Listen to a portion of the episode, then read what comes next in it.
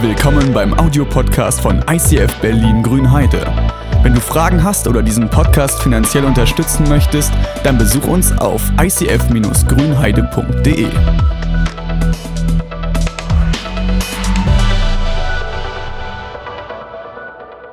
Schönen guten Morgen, herzlich willkommen hier im ICF Grünheide und ihr habt es schon gerade gehört, äh, wir sind in dieser DIY Fails äh, Reihe und ich hole mal mein Tablet noch dazu, dann erzähle ich nicht so viel Blödsinn. Das hilft. Ähm, genau.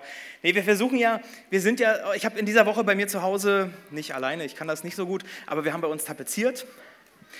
Und da ich gemerkt, das ist so spannend, wenn man dann plötzlich anfängt und feststellt, irgendwie die Tapete reicht nicht weil man hat das irgendwie, es ist weniger auf den Rollen als, als nicht überall Standard. Äh, das Weiß ist nicht genau das gleiche Weiß wie das andere, was ich letztes Jahr hatte. Äh, und so merkt man es, manchmal ähm, brauchen Dinge länger oder sind schwieriger oder man muss halt dann nochmal eine Ehrenrunde drehen. Und so ist es im Leben ja auch. Man fängt an, beginnt Dinge und dann stellt man plötzlich fest, ihr habt es vor ein paar Wochen gesehen, dass aus diesem Tisch irgendwie eine Art Stuhl wurde, der hält, richtig bombenfest manche Leute. Ähm, aber es ist halt so, es gibt halt nicht unbedingt immer eine Anleitung im Leben. Für die Dinge, für die Entscheidungen, die du tust, die Prioritäten, die du setzt, gibt es keine konkrete Anleitung. Äh, man kann vielleicht an manchen Punkten, je nachdem, ob man gute Freunde, Berater oder so hat, manchmal in der Lebenserfahrung auch ein paar Dinge mitbekommen, wie kann es besser laufen, aber so diese konkrete, super einfache Schritt-für-Schritt-Anleitung, die wir gerne hätten, haben wir nicht. Die gibt es nicht. Was du wann, wie und so weiter tun musst oder kannst. Um das herauszufinden, inspirieren wir uns ja gegenseitig. Wir reden miteinander über die Erfahrungen, die man macht. Wir als Christen, wir nehmen uns die Bibel und sagen, wir wollen von den Geschichten, die wir in der Bibel finden, lernen. Wir wollen von den Vorbildern, die wir dort sehen, äh, Inspiration holen, sagen, vielleicht können wir Dinge genauso machen. Bei den Anti-Vorbildern sagen wir, okay, nee, so auf keinen Fall. Wollen wir uns lieber davon ansprechen lassen und gucken, wie können wir es einfach besser machen. Und deshalb sind wir hier um die Geschichten der Bibel lebendig werden zu lassen und zu gucken, wie kann es gehen. In diesen Wochen schauen wir uns verschiedene Geschichten aus der Bibel an und wir versuchen sie in Verbindung zu setzen mit verschiedenen Götzen. Und bei Götzen denkt man vielleicht an so ein goldenes Kalb, irgendeine so Statue, die man hat, wo man dann darum herumtanzt oder irgendwie Essen hinbringt oder sowas. Nee, das ist es nicht, sondern ganz alltägliche, normale Dinge, die eine falsche Priorität in deinem Leben, in meinem Leben, in unserem Leben eingenommen hat. Weil alles kann ja zum Götze werden. Alles, was einem Sinn, Glück oder Identität verspricht und nicht Gott ist, kann zum Götzen werden. Da haben wir schon ein bisschen drüber gesprochen, dass es, je nachdem, wie du deine Prioritäten setzt, auch gute Dinge überbetont ins Negative abrutschen können. Warum ist es so?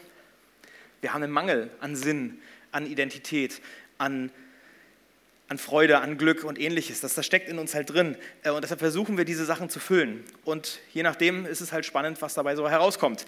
Ähm, ich würde sagen, die, oder die Bibel, sie beschreibt eigentlich das Grundproblem, warum wir diesen Mangel in uns tragen, dass die Wurzel allen Übels ist letztlich aus dem Paradies entstanden. Also vor Ewigkeiten hat diese Situation, wo dieser, diese Frucht und diese Trennung von Gott entstanden ist, hat bis heute Auswirkungen. Dass da die Trennung von Gott, die Sünde, den Ursprung genommen hat. Und das ist das Wurzel allen Übels. Also die Trennung von Gott sorgt letztlich dafür, dass all die Dinge passieren. Und die Lösung für diese Kiste ist natürlich nur die Gnade Gottes. Also dass diese Trennung wiederhergestellt werden kann, passiert durch Gnade.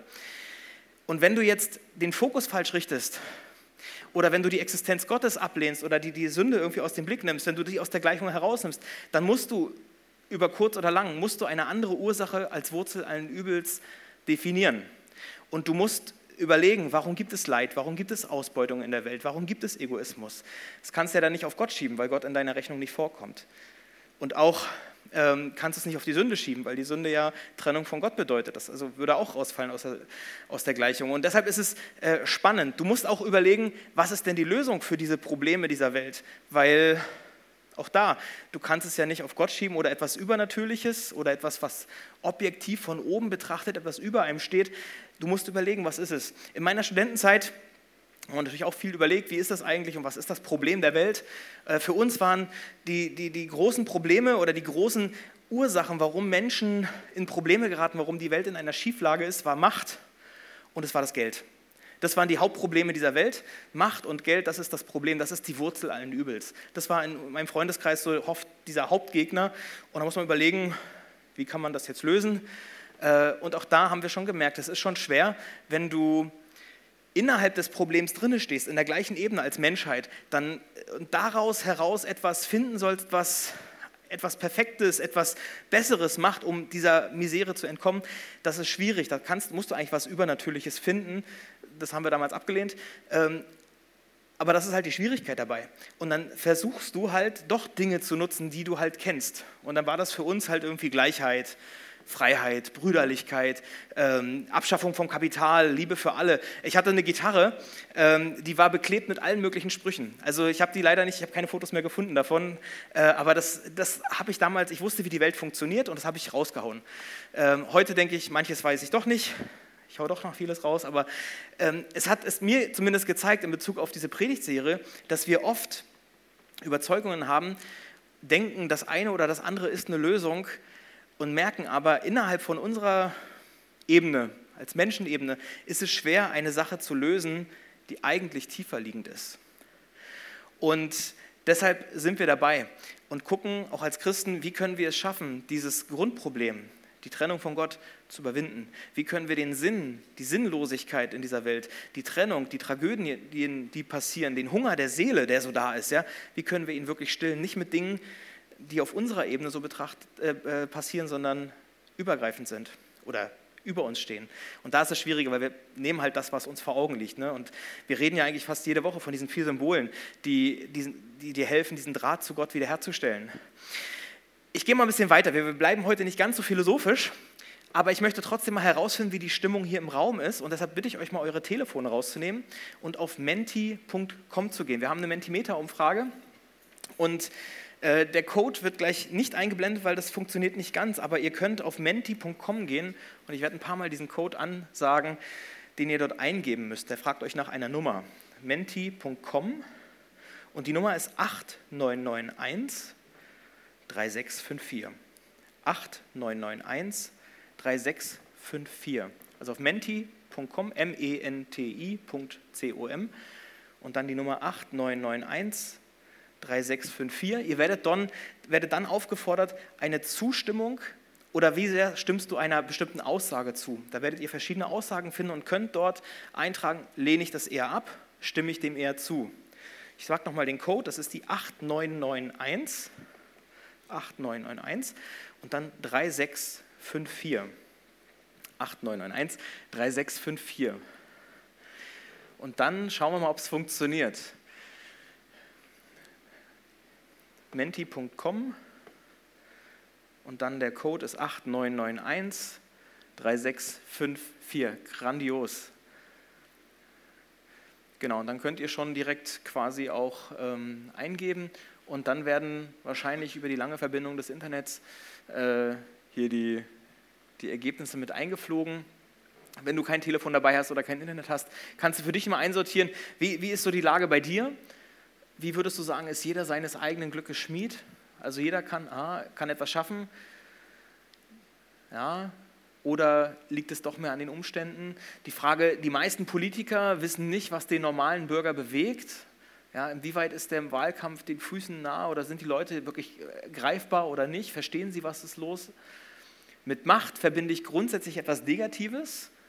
Wo würdest du dich da einsortieren? Es fällt mir leicht, Entscheidungen anderen zu überlassen. Ja, da merkt er auch, geht schon in so eine ähnliche Richtung mit Macht und Entscheidungen treffen. Bedingungsloses Grundeinkommen, auch da wird es jetzt Deutschland gut tun oder ist es eher schwierig? Ja, wenn man jetzt die Nachrichten liest, dann, dann äh, schreiben, manche sehr, schreiben manche sehr darüber, dass das die nächste Kanzlerschaft definitiv schwierig wird. Ähm, wie wie geht es dir persönlich dabei? Wenn du auf die nächsten Kanzlerinnen oder auf den nächsten Kanzler schaust, hast du da innerlich eine Sorge oder nicht? Stimmst du dem zu? Und die Frage, die Wahlversprechen von heute sind doch morgen nichts mehr wert. Also was ist denn in zwei Monaten, wenn die Plakate abgenommen werden, wenn die Leute in Verhandlungen treten und man dann in den Alltag kommt? Und der Inhalt ist wichtiger als die Parteizugehörigkeit. Geht es um Inhalte oder geht es mehr um Parteipolitik? Wir aktualisieren zwischendurch immer wieder mal, um zu schauen, wie sich das so einpegelt. Ja, weil das ist spannend. Du kannst für dich mal im Hinterkopf auch überlegen, wenn du schon durch bist, was ist eigentlich das Ziel von Politik?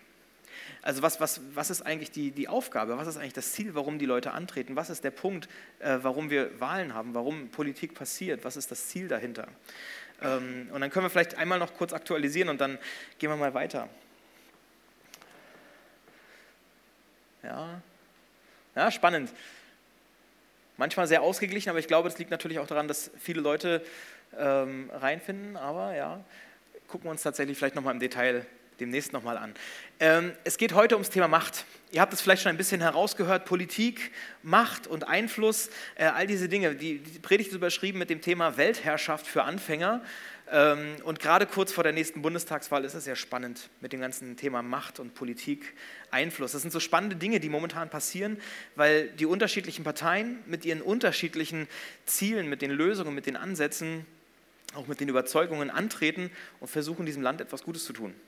Und hinter den Zielen steckt natürlich, und da kommen wir wieder in den großen Bogen, das Ziel, Probleme zu lösen dass es vorwärts geht, dass es besser wird.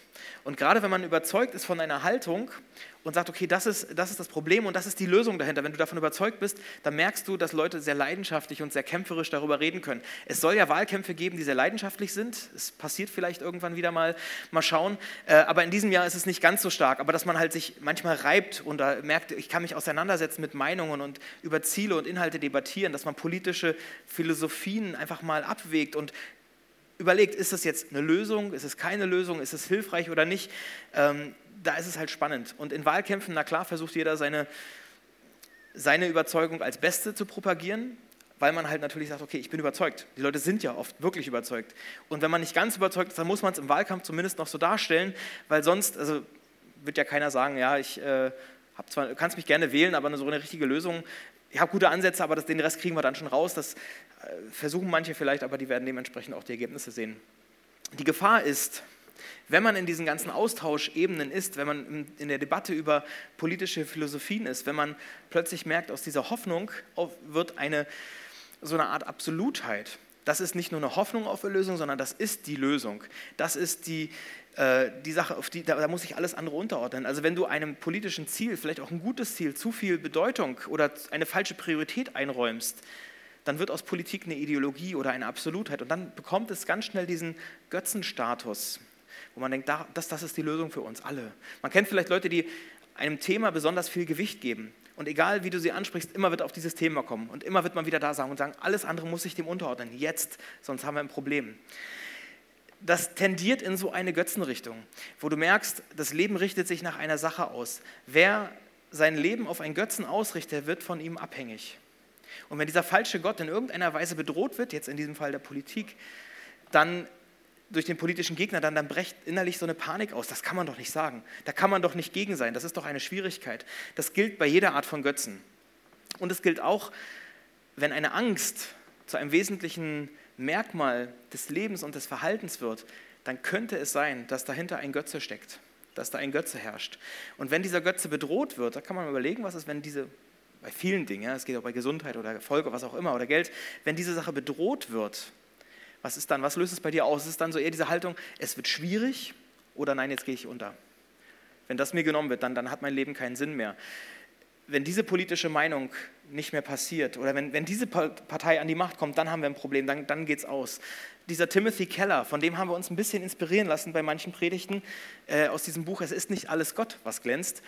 Ähm, er schreibt an einer Stelle aus, den, aus der USA-Sicht, dass viele Anhänger äh, der Verliererpartei davon reden, nach den Wahlen auszuwandern, das Land zu verlassen weil sie sagen, jetzt ist die Person an der Macht, das wird nicht gehen, da muss ich mein Leben nochmal neu aufsetzen und ich wandere einfach aus. Er hat das übrigens geschrieben, als Obama an die Macht kam und die Vorbehalte, das habe ich so rausgehört, die Vorbehalte gegen diese Gegenkandidaten, die gab es dort schon.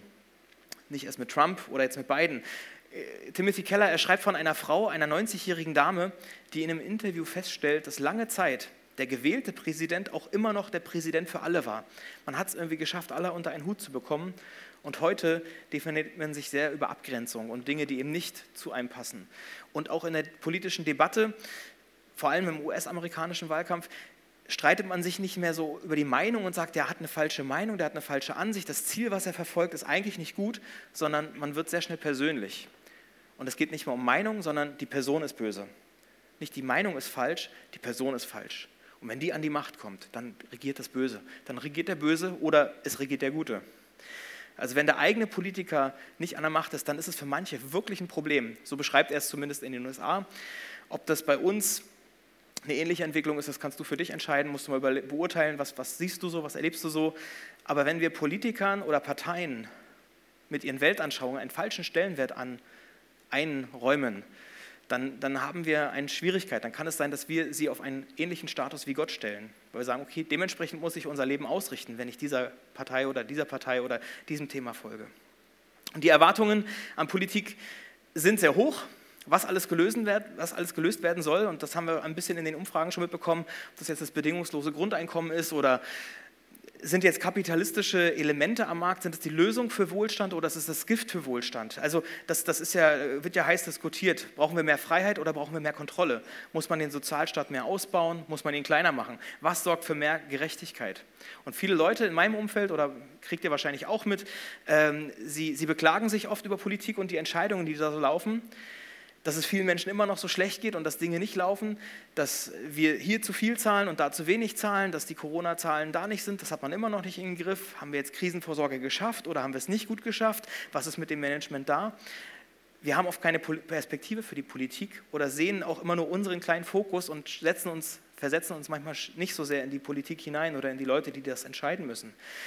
Wir sagen nur, sie müssen alles entscheiden und sollen nichts kosten. Ja? Und merken, oder das sage ich, die Politik kann nicht deine Probleme lösen. Dafür ist die Politik nicht da. Sie kann nicht deine Probleme lösen. Die Umstände deines Lebens werden sie nicht lösen können.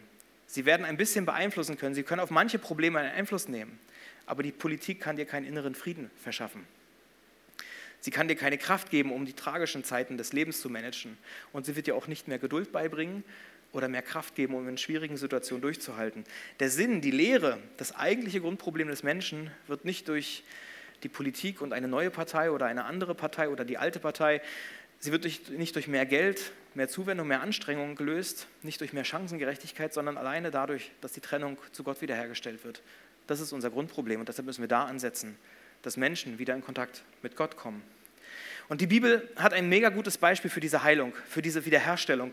Es ist die Geschichte von einem Mann, dessen Streben nach Macht ihn zum mächtigsten Mann der ganzen Welt gemacht hat. Wir befinden uns 600 Jahre vor Christus im babylonischen Reich. Das babylonische Reich ist zu der Zeit total zur Weltmacht geworden, hat die Assyrer, die Ägypter abgelöst und die Babylonier, sie haben Israel erobert und sie haben Jerusalem erobert und die israelischen Fachleute, die Künstler, die Fachmenschen, die Militärs, die Wissenschaftler, sie wurden nach Babylon verschleppt. Sie wurden entführt woanders hin und nahezu die gesamte damalig bekannte Welt stand eigentlich unter der Herrschaft der Babylonier und unter dem König Nebukadnezar. Das war ein großer Feldherr, ein sehr großer König, über den viel geschrieben ist. Auch außerhalb der Bibel gibt es viele Berichte über ihn und auch die Bibel berichtet über Nebukadnezar im, zweiten, im Buch Daniel zum Beispiel. Äh, und dort gibt es, offenbart die Bibel uns auch eine Schwäche dieses sehr mächtigen Menschen, nämlich das Thema Angst, das Thema Schlafprobleme. Im zweiten Kapitel heißt es, dass, es, dass ihn nachts irgendwelche Träume heimsuchen und dass sie seine tiefsten Ängste offenbaren, dass sie etwas ansprechen, wo er merkt, dass jetzt wird es heiß, jetzt wird es gefährlich. In einem Traum sieht er eine riesige Statue, so eine, ein großes Standbild, eine, eine Statue, die alles andere überragt. Und das ist vielleicht der Blick, den er auf sich selbst hat. Der sagt, okay, mein Reich, ich und mein Reich, wie, wie stehen wir da? Ja, alle Menschen sollen mich sehen. Ja, ich bin der große Mächtige, der unbezwingbare Riese. Die Füße von dem Standbild, also das, was ganz unten ist, sind aus Ton und es wird dann irgendwie zerschlagen durch einen anderen Stein und so. Und er wird wach, schweißgebadet, weil er merkt, sein, seine Macht, sein Einflussgebiet scheint bedroht. Und er schreibt in Daniel 2, ich habe einen Traum gehabt, der mich sehr beunruhigt. Also so sehr, dass ich es aufschreibe. Ich möchte wissen, was es mit dem Traum auf sich hat. Normalerweise versuchen Menschen in Machtpositionen nicht unbedingt ihre Schwächen zu offenbaren, ihre Fehler zu offenbaren. Dass er das hier tut, ist ein ganz klares Zeichen, dass es ihm wirklich um etwas ging, dass es wirklich sein Herz betroffen hat. Ich habe mal gelesen, dass Menschen in Machtpositionen eigentlich nichts mehr fürchten, als dass ihre Schwächen offenbart werden. Weil die Angst vor den Neidern oder den, den Gegnern, den Konkurrenten äh, so groß ist, dass sie irgendeine Gelegenheit finden, um in diese Schwäche hineinzugehen und ihn abzuschalten oder den Gegner auszuschalten. Wenn du in irgendeine Position von Macht kommst, wo du Einfluss trägst für andere, eine Art Macht ausübst oder innehast, also eine Macht, etwas zu tun, dann üb dich darin, auch über deine Ängste zu sprechen. Im geschützten Rahmen deine Schwächen zu thematisieren, weil sie werden sonst auf anderen Wegen in dein Leben kommen.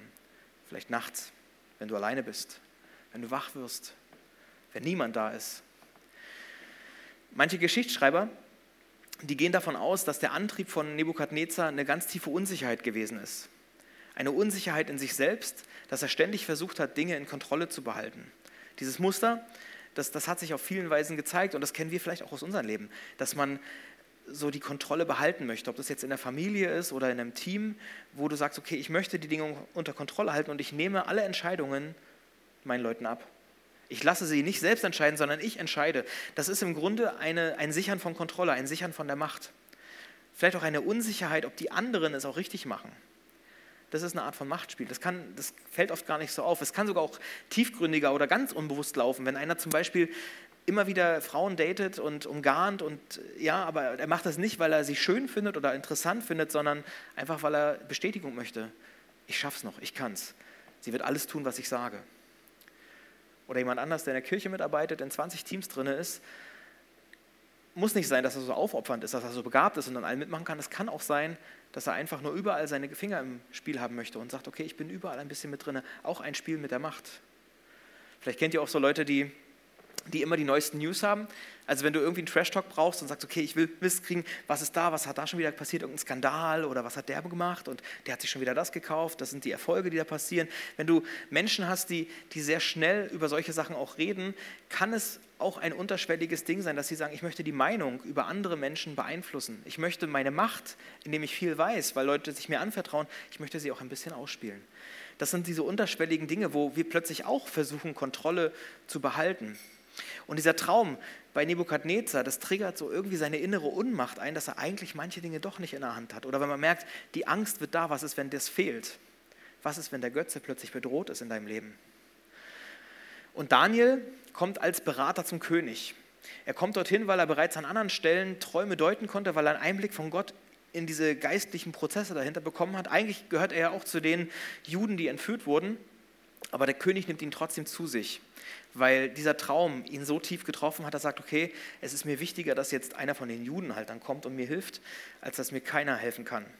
Und Daniel gibt dem König eine Botschaft weiter, dass sein selbstgebautes Reich vergehen wird, dass diese Statue abgerissen wird, dass sie zerschlagen wird, wenn er nicht umkehrt. Nebukadnezar soll sich in Demut üben, also von der Macht in die Demut kommen, weil er sonst erniedrigt werden wird. Gott sagt dem mächtigsten Menschen der damaligen Welt, dass es immer noch jemanden gibt, der über ihm steht. Dass diese Welt, dass selbst die Mächtigsten hier nur sehr begrenzte Möglichkeiten haben im Vergleich zu Gott. Und das, was wir aus unserem Leben machen, also was wir so tun, der Aufbau unseres Lebens, ja Familie, Haus, Hof, Karriere, was auch immer wir so tun, all das ist immer noch Gott unterstellt. Und Nebukadnezar, er soll seine Haltung Gott gegenüber korrigieren und vermutlich, so war es damals, glaubte er an viele Götter, an, an viele Götter. Jeder hatte so seine speziellen Ziele und, und Notwendigkeiten, aber er wusste noch nichts über diesen einen Gott, der anscheinend der ist, der über allen steht, der vor dem sich jeder Mensch, auch Nebukadnezar, irgendwann rechtfertigen muss. Und diese Erkenntnis scheint ihn wirklich getroffen zu haben. Also das, was Daniel ihnen offenbart, scheint in seinem Herz irgendwie doch was angesprochen zu haben, dass es da etwas gibt, jemanden gibt, der immer noch über ihm steht. Und er ist sehr beeindruckt von den Worten und er wirft sich sogar zu Boden. Das heißt in Daniel 2, da warf König Nebukadnezar sich ehrerbietig vor Daniel wieder. Auch da interessant, dass er schon wieder so eine Art Menschenkult irgendwie anfängt, so, wo er sagt, okay, der hat mir was Gutes getan, der hat für mich gebetet. Machen wir ja manchmal auch bei den, der ist mein Lieblingsgebetsseelsorger oder das ist der, das ist der Pastor, das ist der Prediger, wo wir auch schnell denken, wir müssen uns vor den Leuten niederwerfen. Nee, es geht um Menschen, es geht nicht um Menschen, es geht um Gott. Und so, so ging es auch hier. Er befahl, dass man ihm Opfer darbringen soll, Weihräuch für ihn verbrennen soll. Und zu Daniel sagt er dann, es gibt keinen Zweifel, euer Gott ist der größte aller Götter und der Herr über alle Könige. Er bringt Verborgenes ans Licht, sonst hättest du dieses Geheimnis nie aufdecken können. Also der mächtigste Mann der Welt wirft sich zu Boden. Das kann man sich nicht vorstellen. Äh, wir haben äh, vor weiß ich nicht, zwei Jahren, als, als Trump so sehr an der Macht war und der mächtigste Mann der Welt, man hatte das Gefühl, dass er mit Schwäche ganz schwer umgehen kann. Und wenn er, stellt euch mal vor, dass diese Person sich Gott vor die Füße wirft und sagt, okay, ich weiß, ich bin nicht der Mächtigste, ich habe es nicht in der Hand. So war es für Nebukadnezar. Der mächtigste Mann der Welt, er wirft sich zu Boden, ein Akt der Demütigung, der im Widerspruch zu seinem bisherigen Stolz. steht. Er bekommt eine klare Ansage, dass er oder dass es über ihm immer noch jemanden gibt und dass er nicht alles in der Hand hat. Im ersten Korintherbrief, im Neuen Testament, ich spule mal ein bisschen vor, gibt es eine Stelle, die hätte man dem Nebukadnezar sagen können. Und die können wir uns manchmal auch sagen. Was bringt dich überhaupt dazu, so überheblich zu sein? Ist nicht alles, was du hast, ein Geschenk Gottes? Das, was du erreicht hast, dein Abitur, dein Schulabschluss, dein, deine Familie, dein Hausbau, was auch immer, ist nicht alles, was du hast, ein Geschenk Gottes? Und wenn es dir geschenkt wurde, warum prahlst du dann damit, als hättest du es dir selbst zu verdanken? Ich glaube, dass dieses Bewusstsein bei uns größer werden kann. Nebukadnezar hatte sich seinen Aufstieg selbst zugeschrieben, die Krone, die habe ich mir verdient, die habe ich mir aufgesetzt, die Position ist gerechtfertigt, ich habe ja dafür gearbeitet. Und dieser Stolz, diese Macht, sie verändert ihn. Es bringt ihn dazu, sich an die Macht zu klammern und andere klein zu halten, andere auszubeuten und Leute zu unterdrücken, die ihm vielleicht gefährlich werden könnte. Jeder, der irgendwie die Position streitig machen könnte, er muss abgesägt werden, er muss ausgetauscht werden, er muss klein gehalten werden. Die Steuern, die Abgaben, die die Menschen gemacht haben, sie haben nicht mehr das Ziel, Probleme im Volk zu lösen, sondern die Position des Königs zu stärken. Unsere Steuern, die wir zahlen, sind ja auch nicht dafür da, die Regierung zu finanzieren. Ja, das fällt damit ab, aber damit werden Probleme gelöst, die wir alleine nicht lösen könnten. Bei König Nebukadnezar setzt ein Prozess der Demütigung ein. Und sein falsches Gottesbild, sein falsches Machtverständnis beginnt sich zu verändern. Und er beginnt, sich seiner Position Gottes oder Gott gegenüber bewusst zu werden. Aber die Veränderung ist nicht so tiefgreifend, wie sie sein sollte, nicht so nachhaltig, wie sie sein könnte. Und Gott muss erneut eingreifen. Und dieser erste Traum war im Grunde so eine fast so eine allgemeine Ansage, hey, achte mal darauf oder pass mal auf, so geht's nicht. So geht es nicht, wie du bist.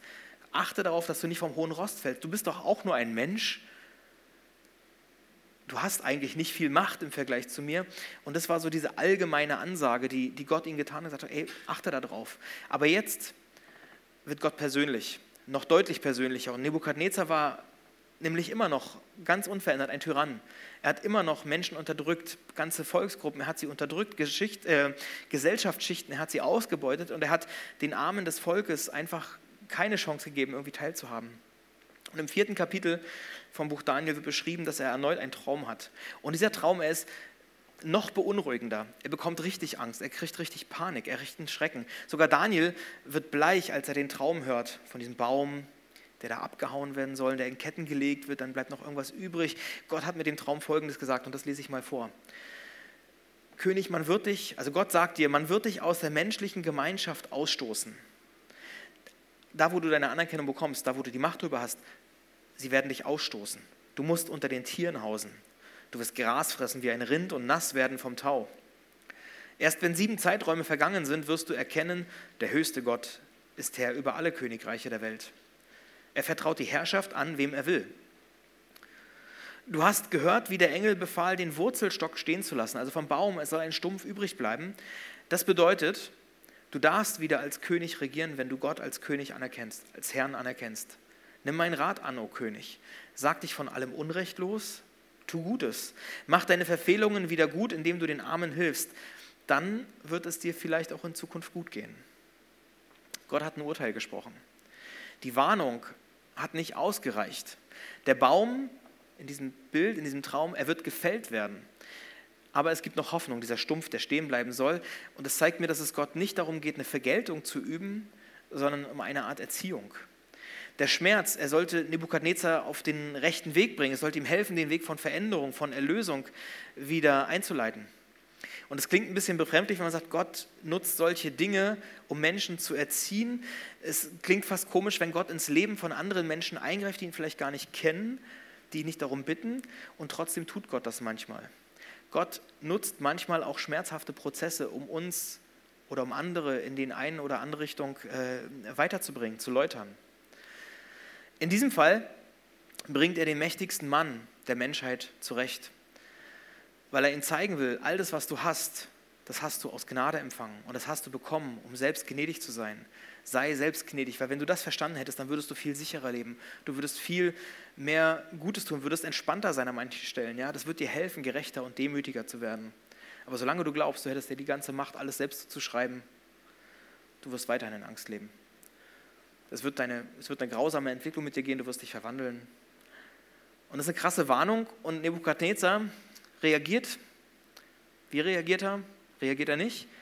Wie ist es, wenn er Gottes Botschaft hört? Wie ist es, wenn wir so Gottes Botschaft manchmal hören? Wo man merkt, okay, eigentlich mein Inneres ist angesprochen. Ich, ich, ich merke, ich muss etwas tun. Ich muss ins Gebetsteam. Ich muss, ich muss mit jemandem reden. Ich muss etwas machen.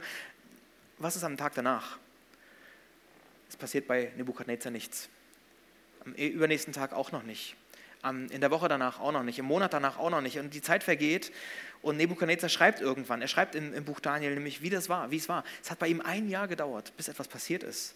Ich hoffe, dass bei uns, wenn wir Gottes Stimme hören oder das Gefühl haben, Gott redet zu uns, dass wir nicht ein Jahr lang nichts tun, sondern dass wir sagen, okay, wir gehen Dinge an. Bei Nebukadnezar heißt es, ein Jahr später ging ich auf dem Dach meines Palastes auf und ab. Dabei dachte ich, da zu meinen Füßen liegt Babylon, die herrliche Stadt. Mir zu Ehren zeigt sie ihre ganze Pracht. Ich habe sie zu meiner Residenz ausgebaut, denn ich bin ein großer und mächtiger König. Noch während ich dies dachte, hörte ich eine Stimme vom Himmel. König Nebusen, lass dir sagen, deine Herrschaft ist zu Ende. Die Menschen werden dich verstoßen. Unter wilden Tieren musst du hausen und Gras fressen wie ein Rind. Erst wenn sieben Zeiträume vergangen sind, wirst du erkennen, der höchste Gott ist Herr über alle Königreiche der Welt. Er vertraut die Herrschaft an, wem er will. Und sofort erfüllte sich diese Ankündigung. Ich wurde aus der menschlichen Gemeinschaft verstoßen und fraß Gras wie ein Rind. Ich wurde vom Tau durchnässt. Mein Haar war bald so lang wie Adlerfedern und meine Nägel wie Vogelkrallen. Nebukadnezar wird von etwas befallen, was man sich heute wie vielleicht eine Geisteskrankheit vorstellen kann. Er war verwirrt und er war so verwirrt, dass man ihn im Palast nicht halten konnte, dass man ihn zu den Tieren gesperrt hat, dass man ihn rausgeworfen hat wer sich selbst die Krone aufsetzt und meint, ich bin der, der es geschafft hat, ich bin der, der die Macht hat, wer seine eigene Macht überbewertet, der läuft Gefahr, unmenschlich, stolz und grausam zu werden. Stolz kann dich zu einem Raubtier machen. Genau das ist mit Nebukadnezar geschehen. Und vielleicht kennen manche die Geschichten von C.S. Lewis. Er hat Kinderbücher geschrieben, hat ein Märchen geschrieben, diese Narnia-Trilogie, diese Reihe, sieben oder acht Teile sind das. Da, da gibt es in einem Teil einen jungen Menschen, er heißt Eustachius Knilch. Ich habe ein Bild aus dem Film dabei. Dieser Junge, er liebt es, Macht über andere auszuüben, andere zu ärgern. Er quält Tiere, er ärgert sie, er schmeichelt sich bei den Erwachsenen ein, um Vorteile zu bekommen. Er redet schlecht über andere, um besser dazustehen. Vielleicht so eine kleine ähnliche Figur wie der Nebukadnezar. Der, der sagt, okay, ich will irgendwie immer mehr, ich brauche mehr, ich brauche mehr Anerkennung, ich brauche mehr Macht, ich brauche mehr Einfluss. Und er findet irgendwann einen großen Schatz. Und er muss feststellen, dass diese Gier nach Macht, nach mehr Reichtum, das alles besitzen zu wollen, er findet sich irgendwann wieder, weil er ein Drache geworden ist. Ein abscheulicher Drache und diese Verwandlung ist für ihn eine, eine Demütigung, ein Wachwerden, ein Schock. Er wird wach und merkt, ich bin ein Drache, der nicht schön ist. Auch da haben wir äh, eine, aus einem, aus einem Kinderbuch da irgendwie eine, eine Zeichnung dazu, ja. Und er trifft irgendwann den Löwen Aslan. Und Aslan fordert ihn auf, leg doch bitte diese Drachenhaut ab. Gefällt dir doch gar nicht, magst du doch gar nicht, doch, bist du doch gar nicht. Aber Eustachius merkt, dass er es nicht schafft, auch wenn er es gerne würde. Er schafft es nicht. Und Aslan spricht zu ihm, dann werde ich dich ausziehen müssen. Und der Junge hat enorme Angst, weil das ein Löwe und er hat Klauen, ja, und er ist trotzdem verzweifelt genug, den Löwen an sich heranzulassen. Und der Löwe macht sich an die Arbeit und es wird dann beschrieben, wie die Krallen sich ansetzen und der erste Riss so tief geht, dass er Angst hat, dass das Herz rausgerissen wird. Und er zieht die Haut ab. Und das sind die schlimmsten Schmerzen, die der Junge jemals erlebt hat. All das, was er vorher selbst versucht hat, wo er Teile abreißen konnte, es war nur oberflächlich. Aber was der Löwe erreicht, bringt eine tiefe Veränderung. Und schließlich liegt der Junge irgendwann auf einer Wiese und stellt fest, neben ihm liegt diese dunkle, warzige Haut, die ihn vorher umgeben hat. Und er selbst ist wieder glatt und weich, wie er sein sollte. Ein Junge.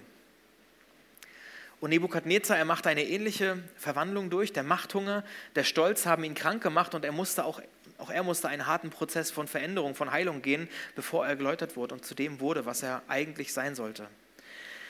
Und er schreibt über diese Zeit, wie er sich verwandelt, ähm, auch im Daniel 4, als die lange Zeit schließlich zu Ende ging und ich auf dem Feld war und alles Mögliche. Als die lange Zeit schließlich zu Ende ging, schaute ich hilfesuchend zum Himmel empor und da erlangte ich meinen Verstand wieder. Ich pries den höchsten Gott, ich lobte den, der ewig lebt. Seine Herrschaft hört niemals auf, sein Reich bleibt für alle Zeiten bestehen. Ich meine, da auch dieser Fokus, dass von seinem Reich wegschaut auf das ewige Reich. Die Bewohner dieser Erde sind nichts im Vergleich zu ihm. Alle Menschen, alle Menschen, er selbst auch, ja sogar die Mächte des Himmels müssen sich seinem Willen beugen. Ich erhielt meine königliche Würde, Ehre und Anerkennung zurück. Und nun lobe ich und preise ich Nebukadnezar, den König, der im Himmel regiert. Ihm gebe ich die Ehre. Er ist zuverlässig und gerecht in allem, was er tut. Wer aber stolz und überheblich ist, den kann er stürzen. Das hat er erlebt. Die Frage ist, was können wir von Nebukadnezar lernen? Was können wir aus diesem Leben von Nebukadnezar für uns mitnehmen in Bezug auf Macht, auf Einfluss, vielleicht auch auf Politik? Weil Macht ist nicht grundsätzlich schlecht. Gott setzt Menschen ein. Er, sagt, es ist völlig in Ordnung, wenn Menschen für andere Menschen Verantwortung tragen. Macht ist nicht per se schlecht. Wenn du an eine gewisse Position gekommen bist, dann ist es ein, ein Geschenk, dann ist es Gnade. Und deshalb nimm die Verantwortung dieser Position an. Nimm die Verantwortung dieser Position, dieses Einflussgebietes, was du hast, an und füll diesen Auftrag, den du dort hast, gut aus. Es geht nicht darum, dass du alles unter Kontrolle hast, dass du alles kontrollierst, sondern dass du deinen Einfluss gut ausfüllst. Überlege, was ist dein Einflussgebiet? Wofür bist du da? Wo trägst du Verantwortung für andere Menschen? Und sorgst du da für ein gutes Klima? Sorgst du für Gerechtigkeit? Oder geht es dir um deinen eigenen Machterhalt, die anderen klein zu halten? Verwaltest du deine Aufgaben gut oder liederlich? Und wenn du merkst, du tendierst vielleicht in diese Richtung, dass du eher Machtmensch bist, dann identifiziere deine Ängste. Das haben wir häufiger schon gesagt in den letzten Wochen, aber das ist ein, tatsächlich ein Schlüssel, um Dinge zu entmachten, um falsche Götzen in deinem Leben zu entdecken identifiziere deine Ängste. Das war bei Nebukadnezar ein Zugang und er hat manche Warnung von Gott nicht wirklich angenommen und da musste er einen schmerzhaften Weg gehen, um Demut zu lernen. Mach dir bewusst, dass nicht du das Zentrum der Welt bist. Das ist eine schwere Erkenntnis, ich weiß, äh, aber werde dir deiner Position Gott gegenüber bewusst. Eine praktische Übung kann sein, dass du beim Gebet auf die Knie gehst. Dass du das, was du betest, auch durch deine Körperhaltung zeigst und dem ganzen Ausdruck verleihst lege deine Krone, die du hast, ab und suche nach Möglichkeiten ganz praktisch, um Macht zu verteilen. Verhelfe anderen dazu, eigenverantwortliche Entscheidungen zu treffen. Das kann in deinem Team laufen, auf der Arbeit, vielleicht aber auch ganz praktisch in deiner Familie. Dass du manche Entscheidungen einfach anderen Leuten auch überlässt. Und ja, manches äh, sollte jetzt nicht ein Fünfjähriger entscheiden, aber trotzdem haben auch Fünfjährige oder Siebenjährige Möglichkeiten, Dinge zu entscheiden und auch die Familie mitzugestalten. Und sagen, okay, ja, ich bringe dir bei, eigenverantwortliche Entscheidungen zu treffen, weil die Macht liegt nicht nur bei uns als Eltern. Wir wollen als Familie miteinander Entscheidungen treffen. Falls du dich eher auf der anderen Seite einsortieren würdest und sagst, ich gehe Macht normalerweise aus dem Weg, weil keine Macht für niemand ist ein guter Ansatz, dann drück dich bitte nicht vor Verantwortung, wenn sie kommt und lerne Entscheidungen zu treffen, weil wenn du, weil wenn du solchen Dingen, wenn du jeglicher Macht aus dem Weg gehst, dann ist es ebenso verantwortungslos und ungesund. Verantwortungslos und ungesund, ja. Also Macht aus dem Weg zu gehen, kannst du üben, indem du sagst, okay, ich, ich gucke, wo habe ich Verantwortung oder wo habe ich Möglichkeiten und da sage ich ja. Ich lerne Entscheidungen zu treffen. Halte die Augen auf für die kleinen Möglichkeiten und sag innerlich ja, ich fange an mit kleinen Dingen und treffe im kleinen Bereich Entscheidungen und werd dir bewusst und vielleicht ist das auch eine gute Hilfe, zu sagen, okay, ich, ich, ich rede mit Gott über meine Entscheidungen, ich nehme ihn mit hinein. Ich will ihn an meiner Seite wissen, weil ich manchmal vielleicht das Gefühl habe, dass ich es nicht gut entscheide. Das steckt ja vielleicht dahinter. Sei dir bewusst, Gott ist mit dir. Stell dich unter Gottes Führung und nimm, die, nimm ihn in deine Entscheidungen mit hinein. Und in Bezug auf die Wahl, habe ich keine Folie, glaube ich, dafür, in Bezug auf die Wahl, da wünsche ich, dass wir vor aller, zuallererst für unsere Politiker beten. Dass wir zuallererst lernen, mit gesunden Erwartungen in diese Zeit zu gehen dass wir gerne mitdiskutieren, gerne im Austausch sind, auch über Themen, die, die auf den Plakaten manchmal ganz interessant klingen, dass wir vielleicht manche komische Entwicklung, die woanders in der Welt stattgefunden hat, dass wir sagen, okay, wir, wir gucken, wie können wir gesund, wir können, wir können für ein gesundes Klima sorgen, ja. Aber zuallererst und das Allerwichtigste ist, dass wir persönlich, dass jeder persönlich für sich merkt, wo stehe ich eigentlich? Was, ist, was für eine Rolle spielt das Thema Macht in meinem Leben? Dass wir unser Innerstes öffnen und Gott in unseren Alltag involvieren um den gesunden Umgang mit Macht und mit Verantwortung und mit Einfluss zu lernen. Ich habe gestern noch ein Zitat gefunden, das kennen manche von irgendwelchen Postkarten, ja, aber das, das ist ein einleitendes Gebet. Gott gebe mir die Gelassenheit, Dinge hinzunehmen, die ich nicht ändern kann. Und den Mut, Dinge zu ändern, die sich ändern lassen. und die Weisheit, das eine von dem anderen zu unterscheiden. Und dafür will ich gerne beten. Jesus, ich danke dir, dass du mit uns bist. Und ich danke dir, dass du uns führst und leitest. Jeden einzelnen von uns hast du im Blick. Und du siehst, wo wir stehen und wo wir großen Einfluss oder vielleicht sogar große Macht oder auch eine große Verantwortung tragen oder wo das auch überschaubar und klein ist. Du, du führst uns ja Schritt für Schritt. Und ich danke dir, dass es nicht darum geht, viel Macht zu haben, sondern den Platz, an dem ich bin, gut auszufüllen. Und deshalb bitte ich dich zuallererst dafür, dass du uns da hilfst, einen Blick für unseren Platz zu bekommen, für unsere Berufung, für unsere Aufgabe, für unsere Verantwortung, in die du uns hineingestellt hast. Und dass wir den Mut haben, diesen Platz auch gut auszufüllen. Hilf uns, weise Entscheidungen zu treffen, dass wir deinen Blick bekommen, auch für die Menschen, die uns manchmal anvertraut sind, dass wir, ihn, ja, dass wir sie gut führen und gut mit hineinnehmen. Ich bitte dich, dass unsere Umgebung, für die wir zuständig sind, dass es ja, so eine Art Oase ist, wo Leute gerne sind, wo wir merken, es tut gut, Probleme werden gelöst und, Dinge kommen vorwärts, Dinge kommen in eine Richtung. Ich danke dir, dass du dich zeigst an ganz vielen Stellen und ich möchte dich bitten, dass es auch bei uns passiert. Führ uns in Momente in dieser Woche, wo es darum geht, klare Entscheidungen zu treffen, oder auch die Verantwortung wahrzunehmen, die wir haben, auch wenn es schwierig ist, auch wenn es herausfordernd vielleicht ist. Ich danke dir, dass du mit uns bist und ich bitte dich für jeden Einzelnen, dass du ihn segnest, mit Mut, mit Kraft und mit Weisheit zu, zu wissen, was ist das Richtige. Vergib uns, wo wir uns selbst manchmal zu viel zutrauen, wo wir uns selber auf so einen Thron setzen oder uns so eine Krone aufsetzen und ich will dich bitten, dass du uns da vergibst und ja, uns zurechtbringst. Es wäre schön, wenn das nicht immer so schmerzhaft ist. Ähm, aber wenn das der Weg ist, Jesus, dann wollen wir auch den annehmen. Ich danke dir, dass du mit uns bist und mit uns in eine gute Woche gehst, in der wir dich erleben werden. Amen.